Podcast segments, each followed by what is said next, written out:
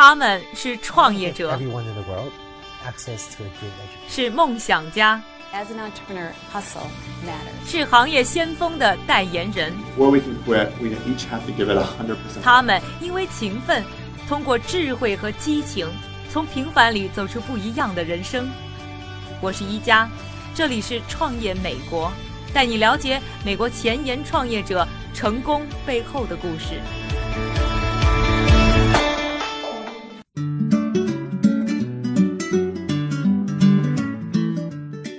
欢迎收听《创业美国》，我是一加。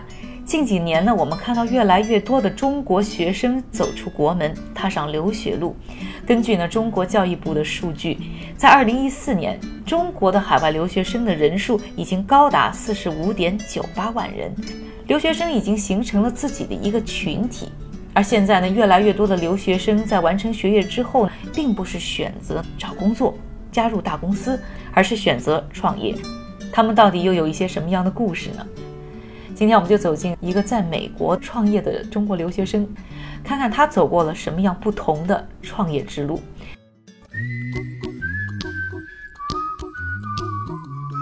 创美节目的正确打开方式有几种？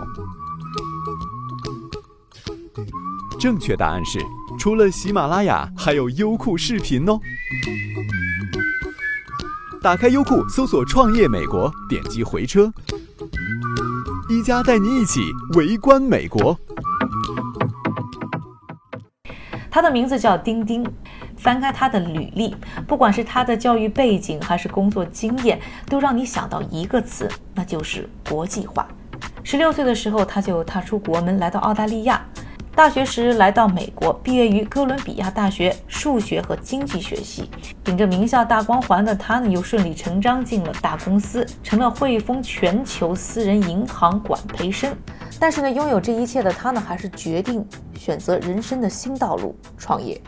我第一次见到你人，就说不是我面对面，第一次我看见你是在那个 TED 的 video，然后你在上面不是说了你在澳大利亚，嗯、呃，拉小提琴什么的。哎，你多大去的澳大利亚？我十十六岁。I was sixteen years old when I left China for the first time to explore what life is really about. 其实我觉得当时是我第一次走出国门，然后开始解放了自己。就是我做了一些很多我以前在国内不能做的事情。我到街上去拉小提琴，然后我去找政府要钱，要钱干嘛？嗯，就生活呀。我找他们要救济金。其实我当时都还不符合澳大利亚政府的救济金的标准，然后但是我就去，我就去研究怎么样去排队，然后怎么样去跟他们说我的情况多么的苦闷，然后多么需要救济金，然后我还然后我还拿到了。救济金。从那个之后，我就觉得，首先，第一，我一定会有一个非常灿烂的人生。然后第二个事情就是说，呃，他告诉我的事情就是，我这一辈子不会愁钱花，因为我再不行了，我没有工作了，我可以到街上去拉小提琴，我也能赚。哎，那后来为什么不想在澳大利亚待了，又跑到美国因为我觉得澳大利亚对我的 challenge 不够。我在那边读书的时候，我就考上了他们学，就是南就是第一的一个中学。完了之后，我也很容易的就学到前头了。然后我觉得对我来说太容易，还没没太认真学。所以你还算是一个学霸出身。然后你来了，你看你就上了一个很好学校。你你觉得你现在骄傲吗？想你这一段？嗯，呃，现在不太骄傲了，可能三四年前还比较骄傲。都说呢，纽约是一个追梦的城市，精英学霸们的大本营，各行各业的前沿阵地。在纽约呢，你可以在时尚圈穿 Prada 当恶魔，或者呢，在各大国际媒体呢坐看世界动态，也可以啊选择在金融圈呢当一匹华尔街之狼。但是丁丁想要的究竟是什么呢？我在大学的时候去迪奥这个公司去实习过，我一开始以为漂亮的姑娘。啊不不是，这个也卡掉，不是不能说自己漂亮，就是说，对，就是说那个，呃，大家觉得漂亮的姑娘应该会喜欢 fashion 的，然后我就去了，结果我发进了去之后，我发现，哎呀妈呀，他们的那个 system 太落后了，process 几条 jeans。花了几十分钟的时间，我就觉得这个 is ridiculously slow。那么整个这个 system 在里面工作的人，我觉得他们不是以 efficiency、scalability 为主导的，所以我发现我对这个 industry 的喜欢非常的表象，只是喜欢漂亮衣服而已，而并没有看到这个幕后。然后另外又做了一个 industry 是在那个 Emmys Award，因为我当时觉得我可能会对媒体这个东西比较感兴趣，觉得去了之后，我觉得，哦你得要么特别的漂亮，要么特别的有一个什么什一个一个什么 personality 或者这样的东西。但是我觉得好像我不是这样的人，所以我把这些都已经在去 HSBC 之前把这些已经趴掉了。在银行呢，在银行的日子怎么样？在银行也，就我去了好多地方哎，我现在嗯伦敦的工作，然后做了半年，然后又去了纽约，对，然后又去了香港工作了半年。我想横向对比一下，看我能不能 fit in。然后我对比了之后，我发现的一个问题是，大部分的人没有让我觉得他们对这个东西有如此的 passion，这是我的结论。那回纽约以后，你当时就想好你要干嘛了？也没有，没有那 你呃在回纽约之前呢，先已经和当时的一个朋友呢就聊过了很多的不同的想法，然后就觉得有一个方向可以做，然后我们就朝着那个方向做了。当时对也是做语言方向，你为什么就特特别感兴趣？因为我我特别喜欢钻研语言这个东西，我就特别感兴趣。我很喜欢研究为什么有一些人他就能说的特别的地道，有些人他就说不了那么地道。我很喜欢研究这个整个的 attitude 给一个人的语言给他带来的他的，嗯，他的这个个个性和 image 是个什么情况。然后我当时的想法是说，如果我作为一个外国人，我要在这边能立足，我一定要做的比这里的人还要好。带着这样的理想回到美国之后啊，丁丁顺理成章就走上了创业之路，这一路就走到了今天。首先呢，还是给您介绍一下呢，他现在的创业项目 Say What。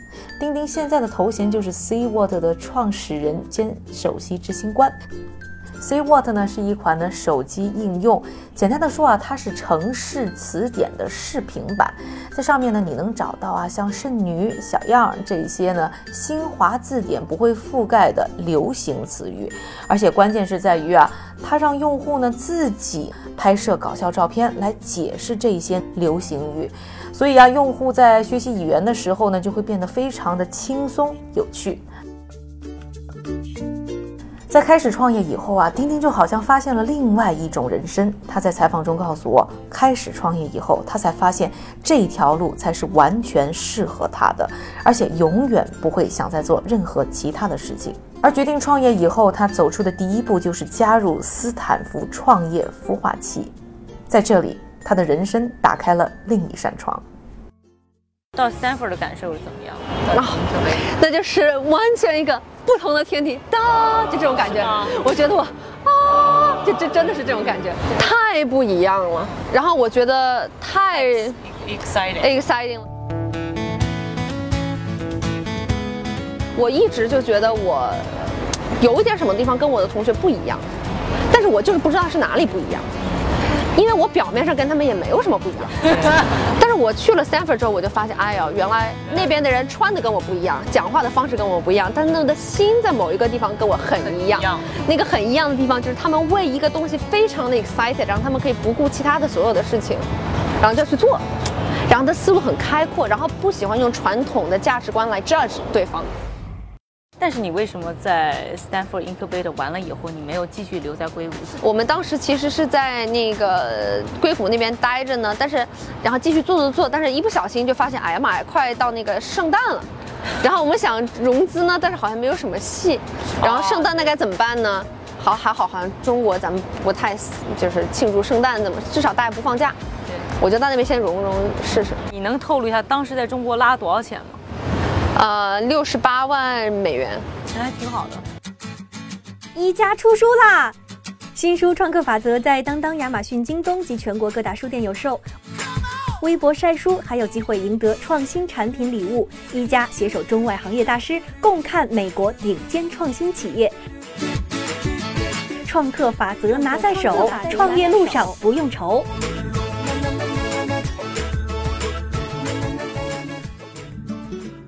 从融资开始呢，中国似乎呢成为了钉钉的创业福地。而留学生回国创业到底具有哪些优势？他们发展的势头又如何呢？下面我们来听一下孵化器 Plug and Play 中国区的管理合伙人赵晨的观察。你能分享一下，就是说你观察到现在啊，这个留学生呢回国创业的人是不是很多？最近一段时间啊，尤其是最近，我觉得半年到一年这个时间，我们接触到的回国的创业的团队其实是越来越多的。嗯呃，有几方面的原因吧。一个呢，就是说现在国内普遍生活也好哈，然后嗯，这些在海外有过留学，呃，甚至是工作经验的这些创业者呢，他们觉得国内的这个市场和机会反而会比一个美国更成熟的这个市场环境机会更多。而且呢，因为他们在上学这个阶段哈、由于有微信啊各个方面的这种呃这种社交移动的这种平台，所以他们对国内的信息和国内之前他们出国上学、出国工作之前的这些联系人，一直可以通过这种平台去维持这种关系，所以他们对国内的市场环境、国内的融资环境、国内的这种呃人才团队的这个环境并不是很陌生，而且呢又有大量的，比如说像。啊，这个像真格基金啊，或者说我们像 Plug and Play 啊这种平台哈，我们在海外去抓取这些在国外有技术，然后呢有这个创业团队的这种，哎，这个这个创业项目，所以他们有一个更简单的回到国内和更快和更轻松的一个落地回到这个方式，所以我们其实能做到越来越多的海归回国创业。嗯，那你觉得除了刚才说到可能呃人际关系啊等等一些方式方法有一些和国内不太一样之外，这个海归到国内创业的时候，他们有可能还会遇到什么样的一些劣势？我们观察到的更多的是从公司运营和公司管理这个层面上，因为他们在美国呃很多公司里都工作过，然后也接受过 organization behavior 和更高效的管理方式啊，可能是更多在这些方面。同时呢，这些团队的人才和招募的这个角度来讲的话，因为本身它是一个海归的团队，所以它在招募人才的时候，可能要求也会呃和这个团队相比来讲呢稍微高一些。他们接触的人才的这个层次，可能也会相对的不太一样。嗯，我觉得劣势的话，可能初期哈，因为你没有在国内呃实际运营过一个公司，对吧？从公司初期的注册和各个一些政府部门，包括这个法律啊、公司注册、税务啊、啊这个社保啊，遇到这些环境，他们和如何去跟这些本地的机构去这个接洽和交涉，可能是他们相对的一些弱项。那么他们呃有些人脉，呃因为毕竟在国外上学工作过这么一段时间，对，本地那么熟悉，所以可能有些。有些工作可以通过一些熟人朋友去介绍，他们可能做不到这个，嗯啊，所以这块儿。另外的话呢，我觉得就像就像我们回来落地在国内做华商配相关的业务一样，那一个纯有海外背景的团队来运营一个事情，运营一个企业也好，运营一个一个产品也好，它可能嗯有的地方它会过分的去强求这个产品的完美性，或者是说。啊，这个这个业务的这个这个这个完整性吧，嗯，它不一定短期的，可能对产品的要求会过高，而不是说初期我们先有一个能够实际赚到钱和推向市场的一个产品，可能更多的会要求一个产品比较成型和呃有有一定的这个档次以后才去才去做这种推广。那么，走出斯坦福孵化器，在中国成功落地的钉钉，未来的创业路上又走过了什么样的道路呢？是不是海归回国创业都是一帆风顺呢？敬请关注我们下一期的《创业美国》。想要了解更多内容呢，请在微博、微信上搜索“创业美国”，关注我们。感谢你的收听，我是宜佳，下期节目我们再见。